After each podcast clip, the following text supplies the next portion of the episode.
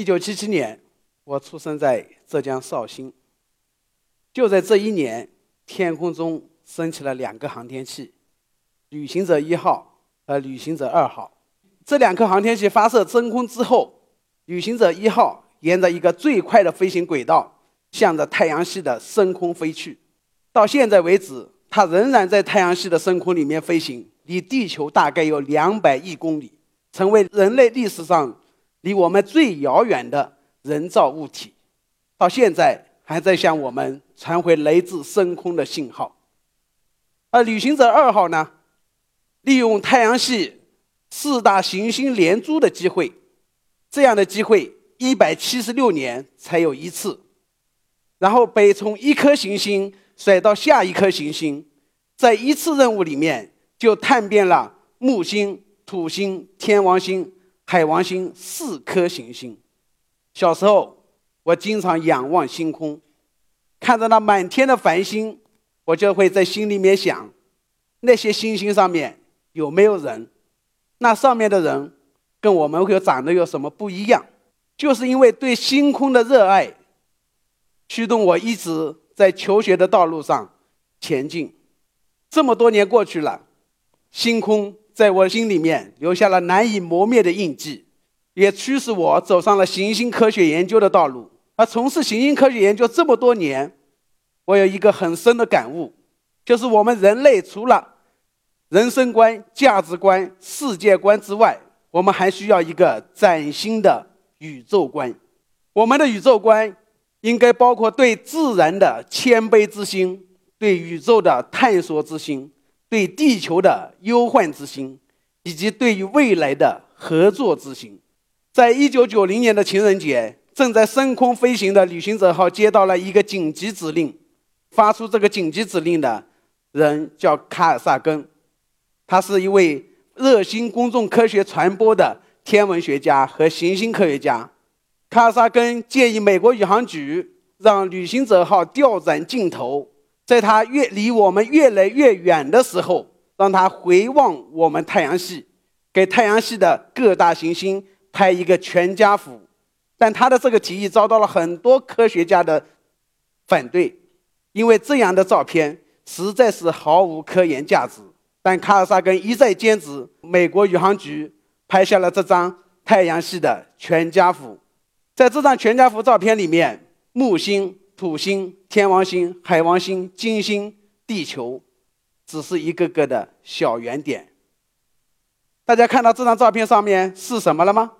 我们近一点，再近一点，这就是地球，这颗悬浮在太空中的暗淡色蓝点，让我们这些狂妄的人类现出了原形。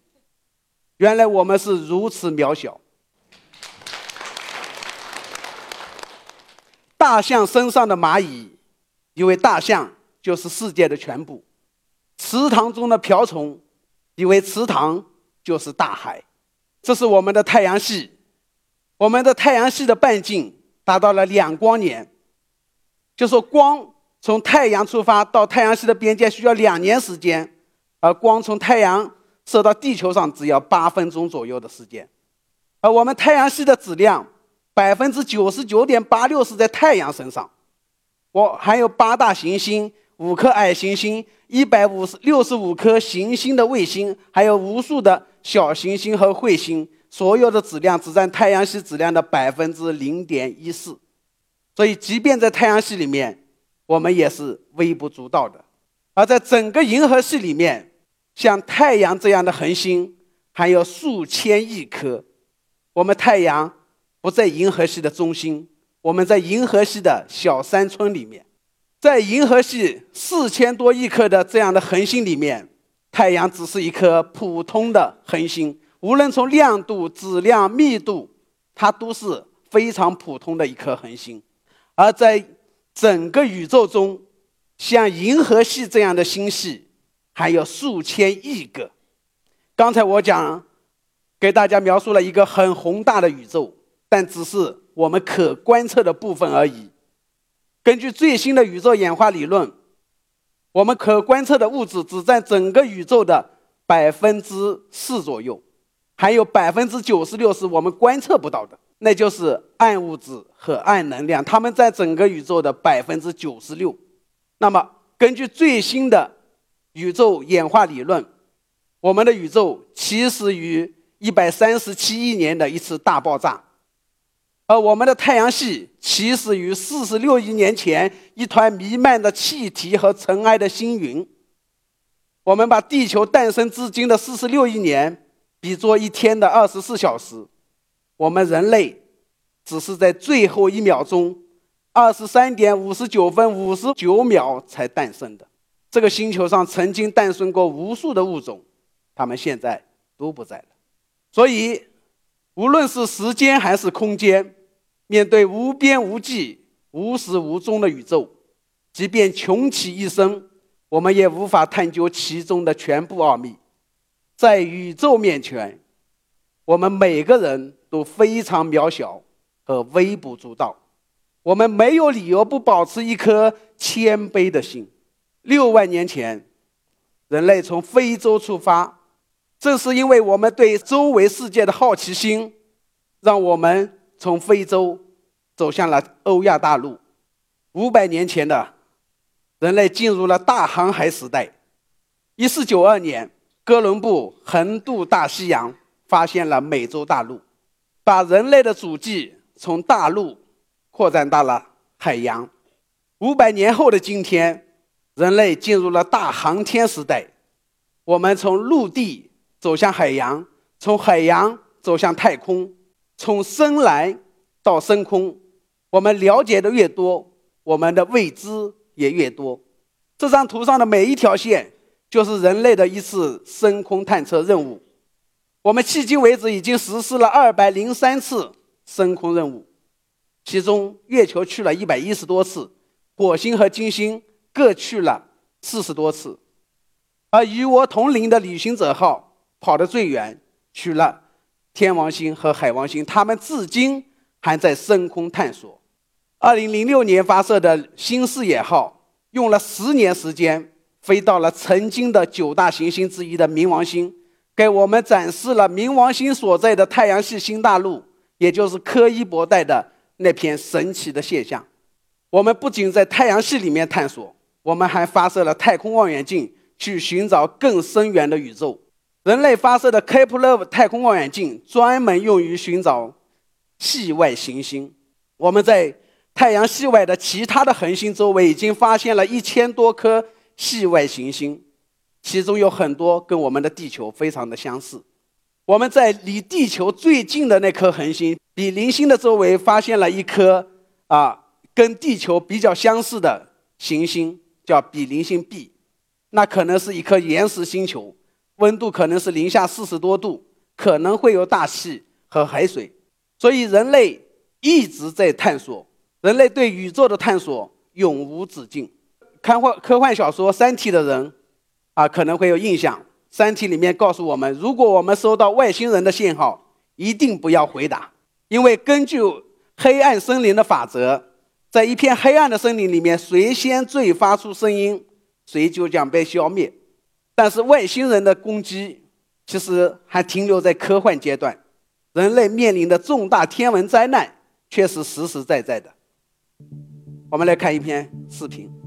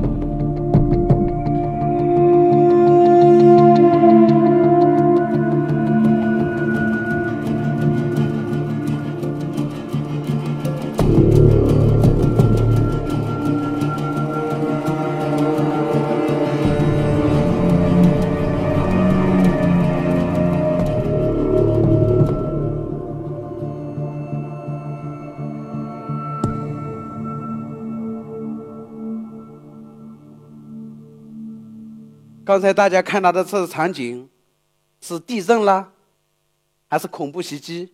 其实是发生在三年前的一次小行星撞击地球的事件。在二零一三年，中国的农历春节，有一颗小行星撞击在俄罗斯西伯利亚的车里亚宾斯克，最后落在湖面上的最大的一块陨石，大概也就是我能抱起来的这么一个这么大。而在这颗小行星进入地球大气层之前，它只有十八米大小，相当于一辆公共汽车的大小。而如果是一颗直径为公里级的小行星撞击地球的话，它的发出的能量相当于几百颗原子弹同时爆炸，北京城肯定不在了。在一九零八年，在俄罗斯西伯利亚的通古斯地区发生了一次小行星撞击事件，几千平方公里的森林大火，树木都朝同一个方向倾倒，这就是一个小天体撞击事件。而在一九九四年的时候，在地球上的很多人都通过天文望远镜目睹了一次彗木撞击事件。一颗叫舒梅克列维九号的彗星被木星强大的引力撕成了二十一个碎片，这些碎片就像一列太空列车一样，前赴后继地撞到木星的表面。木星是一颗气液态的星球，在上面留下了一个个的暗斑，这上面的每一个暗斑。可以把我们整个地球都撞进去。如果任何一个碎片来到地球上，可能我们人类都不在了。根据太阳系探测的结果，我们在地球的附近的周围的天体里面，我们在木卫二、木卫三、火星、爱神星、水星、月球、土卫九这样的一些天体上面，都看到了密密麻麻的撞击坑。在月球上，直径大于一公里的撞击坑就有三万三千个。我们地球。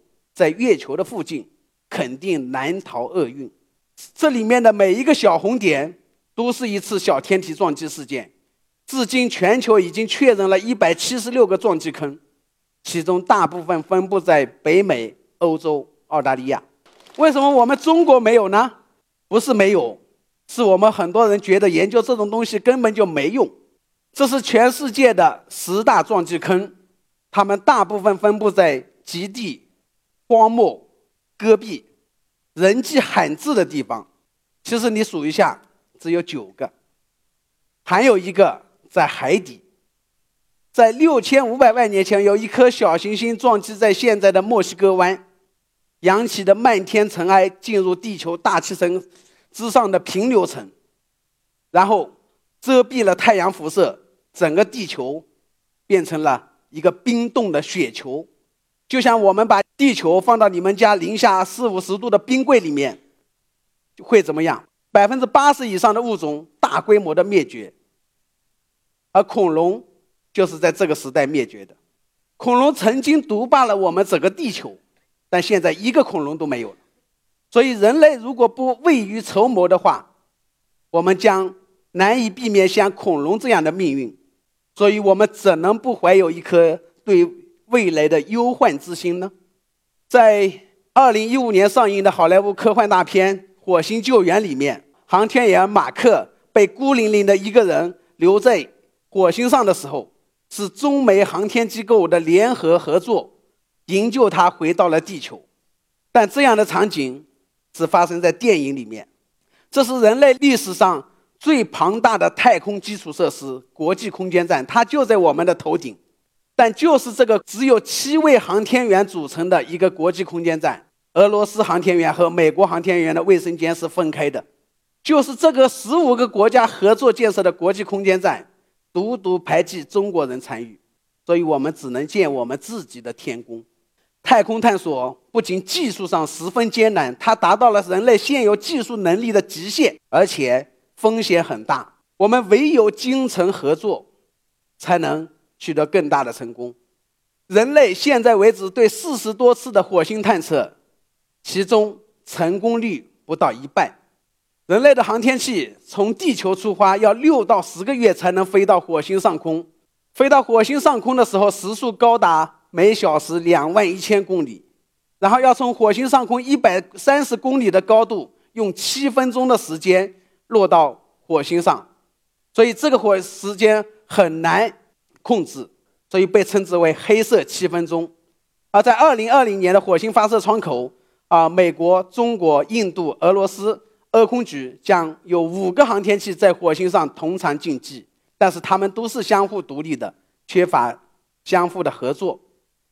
根据今年二零一六年中国航天日，国家航天局的宣布，中国将在二零二零年发射火星探测器。环绕火星的轨道器、着陆到火星上的着陆器以及在火星上开车的巡视器三位一体依次实现。而根据现在对火星探测的结果，火星的大气层主要是二氧化碳，啊火星的土壤里面、大气里面和地下都有很多的水，所以火星是整个太阳系里面跟地球最为相似的行星。